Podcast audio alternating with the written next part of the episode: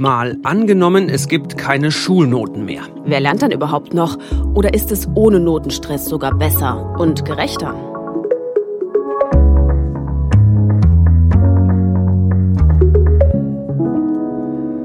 Ich bin Justus Kliss. Mein Name ist Vera Wolfskämpf und wir arbeiten hier fürs ARD Hauptstadtstudio in Berlin. Schön, dass ihr dabei seid bei unserem wöchentlichen Gedankenexperiment. Mal angenommen, unser Podcast, der Zukunftspodcast der Tagesschau. Schule ohne Noten heißt es heute. Da würden sich vielleicht einige darüber freuen, die gerade für ihre Abschlussprüfungen lernen. Mhm. Und nicht zuletzt wegen Corona gab es ja viele Debatten darüber, wie jetzt die Leistungen in den Schulen zu bewerten sind. Zumal Noten ja, wie viele Studien zeigen, gar nicht so aussagekräftig und objektiv sind. Aber Noten entscheiden dann halt über vieles, ob man eine Klasse wiederholen muss, auf welche Schule man kommt und letztlich auch, welchen Ausbildungs- oder Studienplatz man bekommt. Dann ist ja auch die Frage, wenn es keine Noten mehr gibt, hätten mehr Leute da gerechte Chancen? Und was bedeutet das fürs Lernen, wenn es nicht mehr diesen Druck gibt? Dann könnte sich die Tagesschau in Zukunft vielleicht so anhören. Seit es keine Noten mehr gibt, gehen Kinder und Jugendliche lieber zur Schule. Sie haben weniger Stress und mehr Spaß am Lernen, hat eine Umfrage der Gewerkschaft Erziehung und Wissenschaft ergeben. Jedoch sei das Lehrpersonal stark belastet, weil die individuellen Beurteilungen viel mehr Zeit kosten. Auch Wirtschaftsverbände klagen, dass die Auswahl von Auszubildenden ohne Schulnoten viel aufwendiger sei.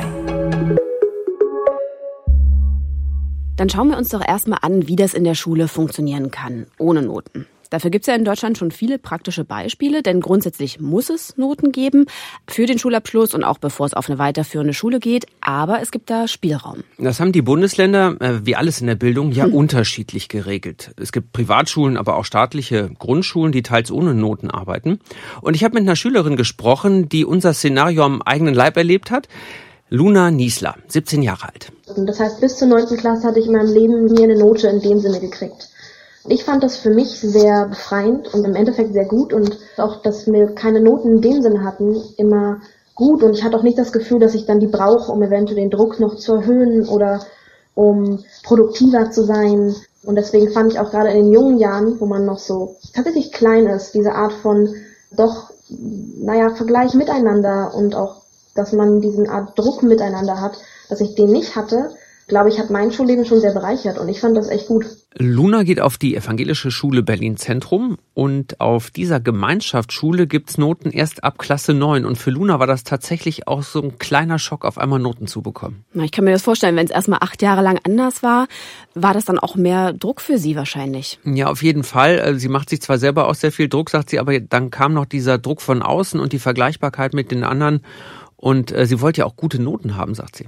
Und hat sie dafür dann auch mehr gelernt wegen der Noten? Ja, das nicht unbedingt. Und das sieht man auch an einem Gegenbeispiel. Ich habe nämlich noch mit einem anderen Schüler gesprochen, Fabian Hake. Der war erst auf einer anderen Schule, wo es Noten gab. Und als er dann keine mehr gekriegt hat, war das für ihn zuerst ziemlich fremd. Aber er sagt, äh, er war dann nicht weniger motiviert, denn es gibt ja trotzdem Beurteilungen und da wollte er auch gute Rückmeldungen bekommen. Also statt Noten werden die Leistungen dann anders beurteilt. Wie genau sieht das aus? Ja, da gibt es schriftliche oder mündliche Beurteilungen, die sind ausführlicher. Und Fabian fand die wertschätzender und die haben ihm mehr gebracht, weil auch drin steht, was er in dem Fach gut kann und wo er noch was aufholen muss. Ja, so ähnlich machen das ja auch Waldorf oder Montessori-Schulen. Wir können also für unser Szenario ableiten, keine Noten. Das heißt jetzt nicht, dass niemand mehr lernt. Ja, wir haben uns natürlich auch gefragt, ob das sogar zu mehr Lernerfolg führen kann. Das Blöde, darauf gibt es keine eindeutige Antwort. Aber es gibt ja immer mal wieder Experimente. Vera, du hast dir da eine Studie von der Uni Potsdam angeguckt. Ja, in dem Experiment, da gab es zwei verschiedene Gruppen. Und die eine, die wurde nach ihren Fähigkeiten bewertet, also so ähnlich wie jetzt unser Notensystem funktioniert. Und die zweite Gruppe, die wurde danach bewertet, wie sehr sich die Leute selbst angestrengt und auch individuell verbessert haben. Lass mich raten. Also bei der zweiten Gruppe, die für ihre Anstrengung belohnt wurde, gab es mehr Erfolg. Richtig. Also jedenfalls haben die sich viel besser gefühlt. Mehr Hoffnung, mehr Stolz, weniger Scham und sie waren motivierter. Und das kann dann eben auch zu besseren Lernerfolgen führen. Und bei der ersten Gruppe, wo die Fähigkeiten mit Noten verglichen wurden, da war weniger Motivation da, das Lernziel zu erreichen. Also das könnte für unser Szenario heißen, wenn die Noten durch individuelle Beurteilung ersetzt werden, bei denen auch der persönliche Lernfortschritt berücksichtigt wird, dann könnte das mehr motivieren. Ja, klappt das denn auch praktisch? Also bei der Schule ohne Noten, die du dir angeschaut hast? Ja, das wollte ich von einem Lehrer wissen, Uli Marienfeld. Der ist Mathelehrer und stellvertretender Direktor in der Evangelischen Schule Berlin Zentrum, kurz ESBZ. Und mit ihm habe ich darüber gesprochen, wie dieser Schulalltag aussieht. Also bei uns an der ESBZ ist es so, dass sie bis zur neunten keine Klassenarbeiten schreiben. Die Schüler sind jahrgangsübergreifend zusammen, haben das, was wir Lernbüros nennen. Da gibt es gewisse Bausteine, Module, könnte man auch sagen die sie in eigenem Tempo ähm, und in der eigenen Reihenfolge bearbeiten. Und dann melden sie sich bei dem entsprechenden Kollegen, Kollegen und sagen, hier, ich kann jetzt einen Test dazu schreiben. Ähm, sie also das ist dann freiwillig. Der Schüler sagt oder die Schülerin, jetzt bin ich bereit, jetzt kann ich einen Test schreiben. Ja. Die Lehrer lassen sich zeigen vorher, wie haben sie die Sachen bearbeitet, gucken sich die Aufgaben durch, coachen die Schüler zwischendurch und wenn der Schüler meint, ich bin jetzt bereit dazu, dann gibt's einen kurzen Test, der im Grunde genommen das bestätigt, was man eigentlich ja sowieso schon gesehen hat. Aber der Zeitpunkt, und das ist das Besondere, ist völlig freigestellt, wann die Schülerin oder Schüler das macht. Also kann es sein, dass ein Schüler bei Ihnen äh, die Bruchrechnung ähm, innerhalb von drei Wochen komplett drauf hat oder dass es Schülerinnen und Schüler gibt, die nach drei Jahren das erst können?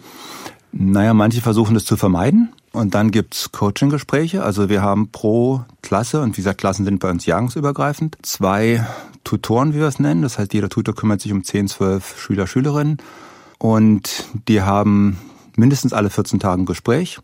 Wie weit bist du? Was hast du gemacht? Wie geht's dir? Wie weit kommst du voran? Ah, du hast das ganze letzte halbe Jahr kein Mathe gemacht. Ähm, warum eigentlich nicht? Du solltest mal anfangen, auch mit Mathe was zu machen. Und es ist nicht fiktiv. Das kommt tatsächlich vor. Und es kommt tatsächlich vor allem auch in Mathematik vor. Ähm, das kann ich verstehen, versucht, wenn man das vermeiden kann, dass man was anderes macht. Aber manche brauchen eben in drei Wochen nur eine doppelte Stunde dafür und manche brauchen sechs Wochen drei Doppelstunden. Das ist ganz unterschiedlich. Und darum geht's, weil Menschen unterschiedlich sind und in unterschiedlicher Geschwindigkeit und unterschiedlicher Art und Weise lernen. Er sagt ja selbst, die Menschen lernen ganz unterschiedlich. Funktioniert denn so ein selbstorganisiertes Lernen wirklich für alle? Also der Ansatz der Schule ist ja, Selbstverantwortung zu fördern, aber tatsächlich ist das nicht für alle so einfach. Das hat auch Luna Niesler so beobachtet. Bei mir hat super gepasst. Ich kam damit total gut klar. Einige halt eben auch nicht. Also dass sie gesagt haben, ich hätte vielleicht dann doch ab und zu nochmal diesen kleinen Tritt in den Hintern gebraucht oder auch gerade in diesem Selbstlernen vielleicht ein bisschen mehr Struktur. Manche haben sich teils ein bisschen verloren gefühlt, auch mit dem Selbstlernen und haben das nicht so gut hingekriegt, trotz halt Unterstützung der Lehrer. Ich glaube, das ist auch sehr typabhängig. Unser Szenario könnte also durchaus dazu führen, dass ein paar hinten runterfallen, weil ihnen die Struktur fehlt, die deutlichen Anreize, der, der Tritt in den Hintern. Ja, aber in unserem jetzigen Bildungssystem gibt's ja viele verschiedene Schulformen und Unterrichtskonzepte. Und das könnte man auch als Vorteil sehen, dass da eben für jeden Typen was dabei ist. Ja, genau. Und ich habe mir da eine Schule angeschaut, die genau den anderen Weg geht, die sich nämlich Unterricht ohne Noten nicht vorstellen können. Ich denke, dass Kinder das wirklich wollen, dass sie schnell, kurz und präzise eine Rückmeldung bekommen. Dass ich das unterstützen kann verbal, das ist nicht die Frage, aber kurz und knackig ist eine Note, finde ich, die erste klare Rückmeldung, die man geben kann. Elke Grammersdorf ist Schulleiterin der Best-Sabel-Grundschule in Berlin. Und in dieser Privatschule gibt es schon in der ersten Klasse ab dem zweiten Halbjahr Noten. Die Schulleiterin ist jedenfalls überzeugt, dass unser Szenario nicht zu mehr Lernerfolg führen würde. Also dass Noten wichtig sind. Wenn man merkt, dass Schüler die Leistung nicht mehr bringen, wird eher reduziert eher Dinge abgeschafft, statt zu gucken, was kann man denn machen, um Leistung weiter zu fördern. Unser Anspruch war immer, Leistung ja zu bewerten, aber im Sinne von Anstrengungsbereitschaft fördern. Ich erwarte Leistungen, aber eigentlich, um Kindern zu zeigen, wozu sie fähig sind.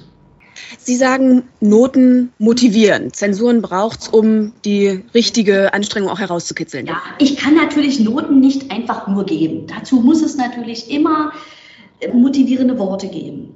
Ja, und, und ich muss gucken, dass das Kind wirklich daraus Konsequenzen zieht.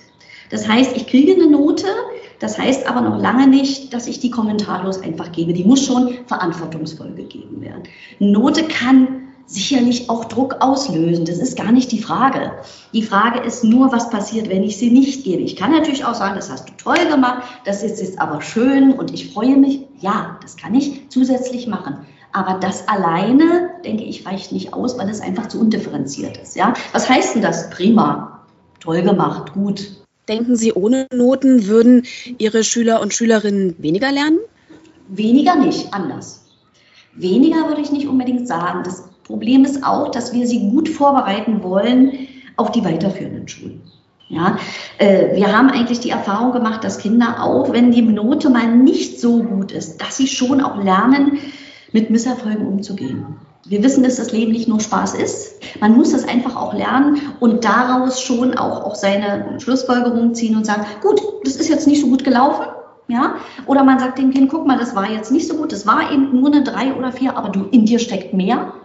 Und beim nächsten Mal weiß ich, kannst du mehr leisten. Und zumindest scheinen das viele Eltern gut zu finden. Die haben nämlich an dieser Grundschule wirklich großen Zulauf. Und solche Privatschulen könnte es natürlich auch in unserem Szenario dann weiterhin geben, die Extranoten anbieten. Extranoten. Ja, ein Argument ist ja, dass sie die Kinder schon auf unsere Leistungs- und Wettbewerbsgesellschaft mhm. vorbereiten. Und das stimmt ja eigentlich. Also wir bewerten ja wirklich alles und jeden, ob im Restaurant oder die Hausärztin, mhm. die Ferienwohnung, auch unseren Podcast. Also überall gibt's Noten. Ja, und alle wollen natürlich gute Noten haben. In unserem Szenario könnte man natürlich noch weitergehen und sagen, vielleicht sollte sich die Gesellschaft verändern. Ja, also nicht nur an der Schule Noten abschaffen, auch sonst weniger aburteilen und nicht nur mit harten Fakten bewerten. Vielleicht eher die Frage stellen, macht es Spaß? Ist es sinnvoll? Gut für die Gemeinschaft? Bringt es uns weiter?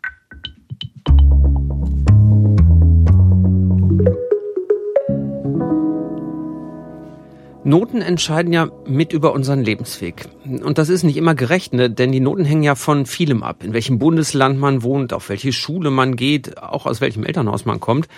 Und in unserem Szenario ohne Schulnoten wäre es dann eigentlich gerechter? Ja, ich sag gleich, das ist nicht leicht zu beantworten. Aber gucken wir uns mal an, warum Noten überhaupt als ungerecht kritisiert werden. Viele Studien haben ja gezeigt, dass Noten nicht objektiv gegeben werden, nicht mal zwischen verschiedenen Schulklassen vergleichbar sind und eben auch nicht differenziert Stärken und Schwächen zeigen. Ja, dazu gibt es auch ein Experiment. Das ist zwar schon wirklich älter, aber es ist immer noch das Standardbeispiel in vielen Studien. 1965 hat der österreichische Pädagoge Rudolf Weiß die gleiche Mathearbeit von 150 Lehrern und Lehrerinnen bewerten lassen. Ergebnis, die meisten haben eine 2 oder eine 3 gegeben, aber es gab auch ein paar Einsen und ein paar Vieren und es waren sogar Fünfen dabei. Aber Moment, bei derselben Arbeit von 1 bis 5 alles dabei? Mhm. Das ist ja total verrückt. Ja, ja, und auch heute pendeln sich Noten in der Klasse so normalerweise um den Dreierschnitt ein. Auch da gibt es ein prominentes Beispiel. Eine Lehrerin aus Bayern, die strafversetzt wurde, weil sie fast alle ihre Schüler und Schülerinnen auf Einsen und Zweien gebracht hat. Da hieß es dann, na, es muss doch aber auch ein paar schlechtere Noten geben. Ja, die beiden Beispiele zeigen ja ganz gut. Die Noten hängen zum einen davon ab, welche Ansprüche meine Lehrerin oder mein mhm. Lehrer hat, eher streng oder milde, und zum anderen von den Mitschülern. Also wenn die alle super gut sind, kriege ich vielleicht eher eine schlechtere Note. Sind das aber alles Pflaumen, dann bin ich halt der Einserkandidat. Ja, und das ist noch nicht alles. Dazu hat ja dann auch die Herkunft noch Einfluss auf die Noten. Ja, und da gibt's ja auch echt viele Studien. Also soziale und wirtschaftliche Benachteiligung entscheidet gerade in Deutschland viel über Noten. Migrationshintergrund und sogar das Geschlecht spielen auch eine Rolle. Mhm. Also kann denn unser Szenario ohne Schulnoten zu mehr Gerechtigkeit führen? Die Antwort ist, es kommt darauf an, nämlich wie dann Bewertungen funktionieren und worauf sie beruhen. Also in der Bildungsforschung plädieren viele, wenn dann für standardisierte Tests, die also vergleichbar sind und objektivere Ansprüche haben und dazu soll es dann individuelle Bewertungen geben. Naja, aber egal, ob es mündliche Gespräche oder schriftliche Gutachten sind, am Ende beurteilen ja Lehrerinnen und Lehrer. Und, und wirklich objektiv äh, ist einfach kein Mensch, muss man ja sagen. Und deshalb muss das ja transparent sein, was der Maßstab ist. Und die individuelle Entwicklung der Kinder und Jugendlichen muss berücksichtigt werden. Das sind ehrlich gesagt ganz schön hohe Ansprüche. Ja, könnte aber was bringen. Also das zeigen jedenfalls Analysen in der Studie Herkunft zensiert von 2011. Da wollten die Forscher herausfinden, wie Noten zustande kommen. Und dafür haben sie standardisierte schriftliche Tests gemacht und das Ergebnis war, nur zum Teil lässt sich die Note mit der reinen Leistung erklären. Ganz viel wird eben durch soziale Faktoren mitbestimmt, also was die Schüler und Schülerinnen mitbringen, aus welchem Elternhaus sie kommen, ob sie gefördert werden, selbst ob es zu Hause viele Bücher gibt, also entscheidet also, damit. Klar ist dann, die Herkunft entscheidet mit über Noten. Ja. Und die Noten entscheiden ja dann über den weiteren Lebensweg und das kann dann ja eine doppelte Benachteiligung sein. Mhm. Und es wäre schon hilfreich, wenn zumindest der Teil der ungerechten Benotung ausgeschaltet würde. Also wenn Noten und Schulempfehlungen sozial neutral wären, dann würde der Einfluss der Herkunft deutlich reduziert. Und zwar hat die Studie vor zehn Jahren errechnet, dann könnte der Anteil der Arbeiterkinder auf dem Gymnasium von knapp 20 auf knapp 30 Prozent steigen. Hm. Also Wie kann das denn in unserem Szenario klappen, Vera? Dafür hast du mit einem Bildungswissenschaftler gesprochen. Ja, mit Kai Marz, der an dieser Studie herkunftszensiert beteiligt war, über die wir ja gerade geredet haben. Er ist Professor für Soziologie an der Goethe-Uni Frankfurt und geschäftsführender Direktor am DIPF-Leibniz-Institut für Bildungsforschung und Bildungsinformation. Und ich habe ihn gefragt, wie Leistungen bewerten ohne Note. Funktioniert das mit Gesprächen, mit langen Berichten? Also lange Berichte helfen, glaube ich, niemandem so richtig, weder den Schülerinnen noch Schülern noch Eltern. Aber es sind natürlich Rückmeldegespräche, die die Lehrpersonen mit den Schülerinnen und Schülern treffen, ähm, Gespräche, die mit den Eltern ähm, stattfinden. Und es können natürlich auch solche Dokumentationen sein, die in Form von Lerntagebüchern beispielsweise auch festgehalten werden. Also im Prinzip wäre es gut, wenn man, glaube ich, ein breites Spektrum an Rückmeldemöglichkeiten wählt. Und da ist die Ziffernote sicherlich nur eine von vielen. Klingt aufwendig. Ist das denn im Schulalltag überhaupt zu machen? Das ist in der Tat aufwendiger, als Klassenarbeiten zu schreiben und die zu benoten, aber effektiver für die Schülerinnen und Schüler, wenn sie wirklich unmittelbar in ihrem Lernprozess individuelle Rückmeldung, individuelles Feedback kriegen. Sie erkennen, ähm, wo sie Lernfortschritte gemacht haben und sie sehen auch, wo sie noch Nachholbedarf möglicherweise haben, wie halt die Schülerinnen und Schüler weiterlernen können, wo sie möglicherweise dann auch noch mal Brauchen.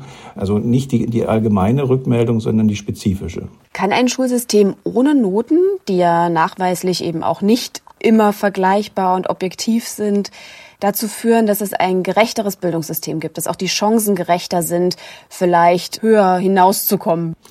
Also ich bin zwar kein großer Befürworter der Noten, aber ich würde der Note jetzt auch nicht so viel Macht zusprechen, dass sie halt der Motor für die Entstehung von Bildungsungleichheiten etc. ist, sondern es gibt Fälle, in denen die Noten äh, Ungleichheitseffekte verstärken können, sowohl bezogen auf soziale Herkunft, Migrationshintergrund oder aber auch Geschlecht. Aber das Entscheidendere wäre, glaube ich, dafür zu sorgen, dass die Kinder und Jugendlichen sich entwickeln können, dass sie ihre Potenziale entfalten können. Und da ist die Note sich sicherlich nur ein Element von vielen und ich würde die Note an der Stelle nicht zu stark überbewerten.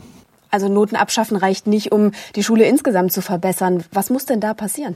Nein, das reicht nicht. Das wäre auch das falsche Signal an der Stelle. Es wäre meines Erachtens zum jetzigen Zeitpunkt auch überhaupt nicht mehrheitsfähig. Selbst wenn sich Bildungspolitik dazu äh, über alle Regierungsparteien dazu bekennen würde, würde es in der Gesellschaft keinen Rückhalt geben für die Abschaffung von Noten. Also es geht, glaube ich, darum, wirklich guten adaptiven Unterricht zu gestalten, den so zu gestalten, dass der Individualität der Kinder und Jugendlichen Rechnung getragen getragen werden kann und dass, egal ob leistungsstark oder leistungsschwach, die Kinder ihre Potenziale entfalten können.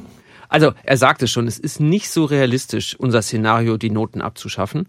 Und in den Umfragen sind die meisten auch dagegen. 2019 mhm. haben Focus Online und Seaway eine repräsentative Umfrage gemacht und mehr als 60 Prozent wollten nicht, dass Noten durch schriftliche Rückmeldungen ersetzt werden. Und nur ein Viertel der Befragten war dafür. Ja, relativ eindeutig. Und Noten sind ja auch wirklich schon Ewigkeiten das Mittel der Wahl. Also seit über einem Jahrhundert gibt es die Noten 1 bis 5 und die 6, die kamen dann 1938 dazu. Und zwar, weil man eigentlich verhindern wollte, dass es immer die mittlere Note 3 gibt. Tja, also trotz aller Kritik an Noten sind die meisten dafür und das System hält sich hartnäckig. Mhm. Und viele sehen ja auch Vorteile daran. Also Noten sind etabliert, sie zeigen deutlich, wo man steht und sie sind vor allen Dingen leichter nachvollziehbar als mehrseitige Gutachten. Ja, ich zitiere den Bildungsforscher Ewald Kiel. Das Notengeben ist ein schlechtes System, aber wir haben keine gute Alternative dazu.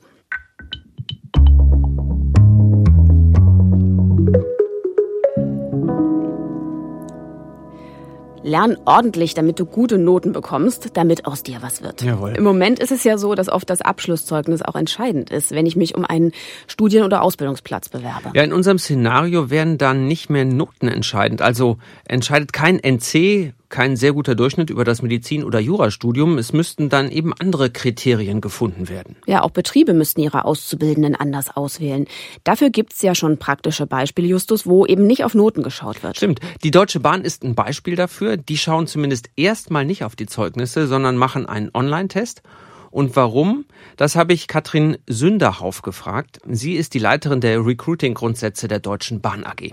Wir wollen gerne den Bewerbern, die sich auf die Jobs bewerben, wo wir den Online-Test anbieten, eben eine faire Chance geben. Fair heißt, dass wir im Online-Test aus den Bereichen Rechnen, Text verstehen, auch mechanisch-technisches Verständnis Anforderungen oder Aufgaben geben, die schon dem Schulniveau entsprechen, wo man aber unabhängig von seiner Schulnote, was man bekommen hat, zeigen kann, ob man es kann und wie gut man es verstanden hat, zum Beispiel mechanisch-technisches Grundgesetz anzuwenden. Und das schauen wir uns dann im Nachgang auf Basis der Testaufgaben, die wir bewertet haben, an. Wenn wir unser Szenario jetzt mal durchdenken und alle mhm. Schulabgänger mit einem Bewertungszertifikat kommen, wo keine Noten drin stehen. Was würde das denn für Ihr Auswahlverfahren und für die Arbeit bedeuten? Der Punkt ist, würde sich es in der Aussagekraft und in der Vergleichbarkeit verändern?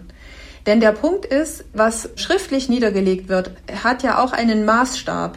Und solange der Maßstab von Schule zu Schule und von Schulform zu Schulform unterschiedlich angelegt werden kann, bleibt die Aussage für mich als Unternehmen tatsächlich nicht vergleichbar. Und dann ist die Aussage über eine Schulnote oder über eine schriftliche Bewertung genauso wenig verwendbar. Also für mich unterm Strich bleibt, ich möchte die Person kennenlernen und den berufsbezogenen Aspekt, der mir wichtig ist für die Besetzung eines Lokführers, eines Fahrdienstleiters, eines Elektronikers, bewerten. Und ich glaube, dass das äh, nicht demselben Kompetenzset entspricht wie das, was die Schulen in ihre schriftlichen Bewertungen oder in die Schulnote geben. Na toll, also eher ein trauriger Grund. Also die Noten sind für die Deutsche Bahn genauso wenig hilfreich, wie es wahrscheinlich schriftliche Gutachten wären. Ja, das müsste halt, wenn, dann vergleichbar sein. Und das schaffen Sie mit Ihrem eigenen Testverfahren offensichtlich besser. Mhm. Nach der ersten Vorauswahl gucken Sie dann natürlich trotzdem noch auf die Noten. Aber das ist eben nicht das alleinige Kriterium. Klingt aber für mich schon nach mehr Aufwand für die Betriebe, wenn sie dann ohne Schulnoten stärker eine eigene Auswahl organisieren müssen. Ja, das ist auch so, sagt äh, Katrin Sünderhauf. Aber der Mehraufwand lohnt sich, weil die Auszubildenden dann wirklich zu ihnen passen. Und es ist ja mittlerweile in den Branchen so, wo es Fachkräftemangel gibt, eh so, dass Mehraufwand um gute Azubis getrieben wird.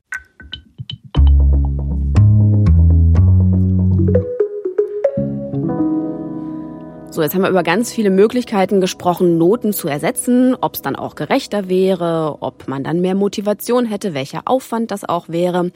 Und jetzt wollen wir zum Schluss auch mal einen Strich drunter ziehen, sozusagen eine Bestnote und auch eine, ja, ein paar Minuspunkte verteilen. Lass uns doch mal zusammenfassen am Anfang, Justus, was im besten Fall passiert. Im besten Fall können Schülerinnen und Schüler ohne Druck und Angst vor Noten lernen und sie werden motivierter. Denn die Beurteilungen erkennen ihren persönlichen Lernfortschritt an. Sie zeigen aber auch, wo noch Schwächen sind.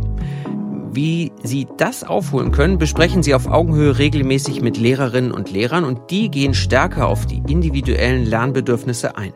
Durch diese Förderung ist soziale Herkunft nicht mehr so entscheidend für den Erfolg in der Schule und auch nicht für die Bewertung, sodass mehr Arbeiterkinder einen höheren Schulabschluss schaffen. Es werden mehr individuelle Kompetenzen gefördert und wertgeschätzt. Das gilt auch für die Auswahl durch Unis und Ausbildungsbetriebe. Nicht der Notendurchschnitt entscheidet über beruflichen Erfolg, sondern auch persönliche Stärken und die tatsächliche Eignung. Ach, wäre das toll. Ja, schöne Welt ohne Noten muss aber nicht so laufen, Vera, oder? Nee, kann auch anders laufen.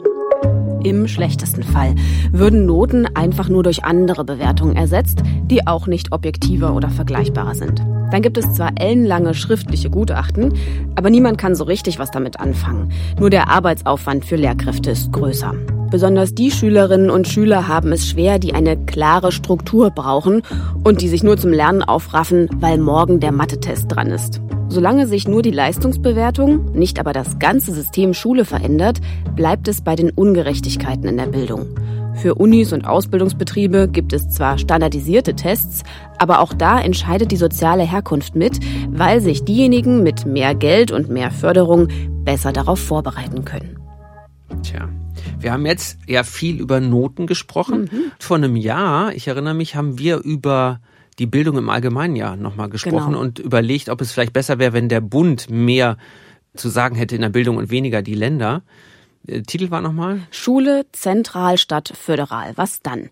Die Folge könnt ihr euch gerne anhören, denn mit der jetzigen sind wir durch und wir freuen uns auf jeden Fall über individuelle, wertschätzende Beurteilungen Unbedingt. zu unseren Stärken und Schwächen, damit wir uns verbessern können, per Mail an malangenommen.tagesschau.de. Danke euch fürs Zuhören. Eine neue Folge von Mal angenommen gibt es erst in zwei Wochen, denn kommenden Donnerstag ist ja Feiertag. Da senden wir eine Wiederholung. Bis dahin euch eine gute Zeit. Tschüss.